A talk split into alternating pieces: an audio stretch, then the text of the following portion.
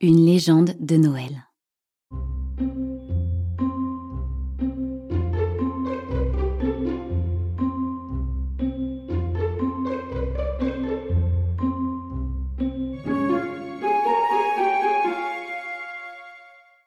C'était la veille de Noël.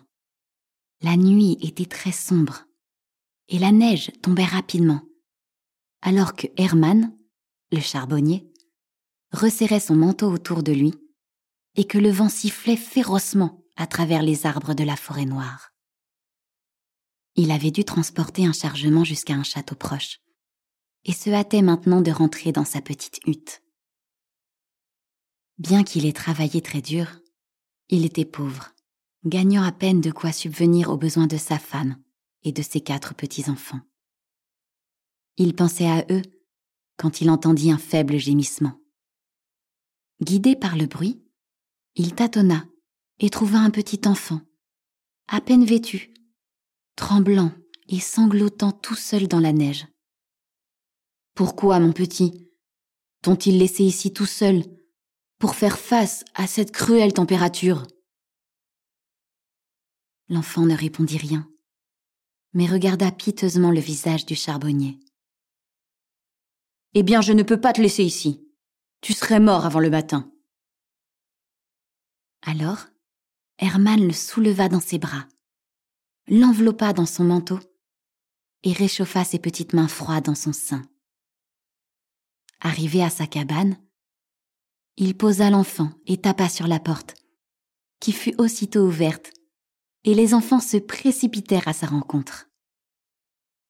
Ici, femme, tu es l'invité de notre souper de la veille de Noël, dit-il, en faisant entrer le petit qui tenait timidement son doigt avec sa petite main. Et il est le bienvenu, dit la femme. Maintenant qu'il vienne se réchauffer près du feu. Les enfants se pressent tous pour accueillir et regarder le petit nouveau.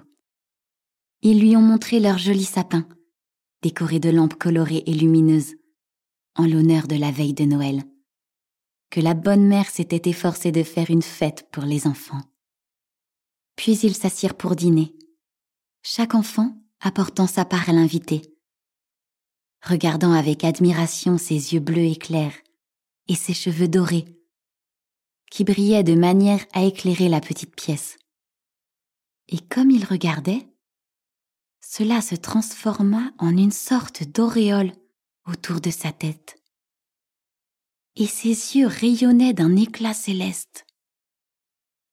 Bientôt, deux ailes blanches apparurent à ses épaules, et il semblait devenir de plus en plus grand. Puis la belle vision disparut, étendant ses mains comme en bénédiction sur elle. Hermann et sa femme tombèrent à genoux, en s'exclamant d'une voix effrayée Le Saint Enfant du Christ puis ils embrassèrent leurs enfants émerveillés, dans la joie et la reconnaissance d'avoir reçu l'invité céleste. Le lendemain matin, alors qu'Hermann passait par l'endroit où il avait trouvé le bel enfant, il vit une grappe de jolies fleurs blanches, aux feuilles vert foncé, comme si la neige elle-même avait fleuri. Hermann en cueillit quelques-unes et les ramena avec respect à sa femme et à ses enfants, qui les chérissait et les soignait avec soin en souvenir de cette merveilleuse veille de Noël, en l'appelant des chrysanthèmes. Et chaque année, au fur et à mesure que le temps passait, ils mettaient de côté une partie de leur festin et le donnaient à un pauvre petit enfant, selon les paroles du Christ. Si vous l'avez fait à l'un de ces plus petits de mes frères, c'est à moi que vous l'avez fait.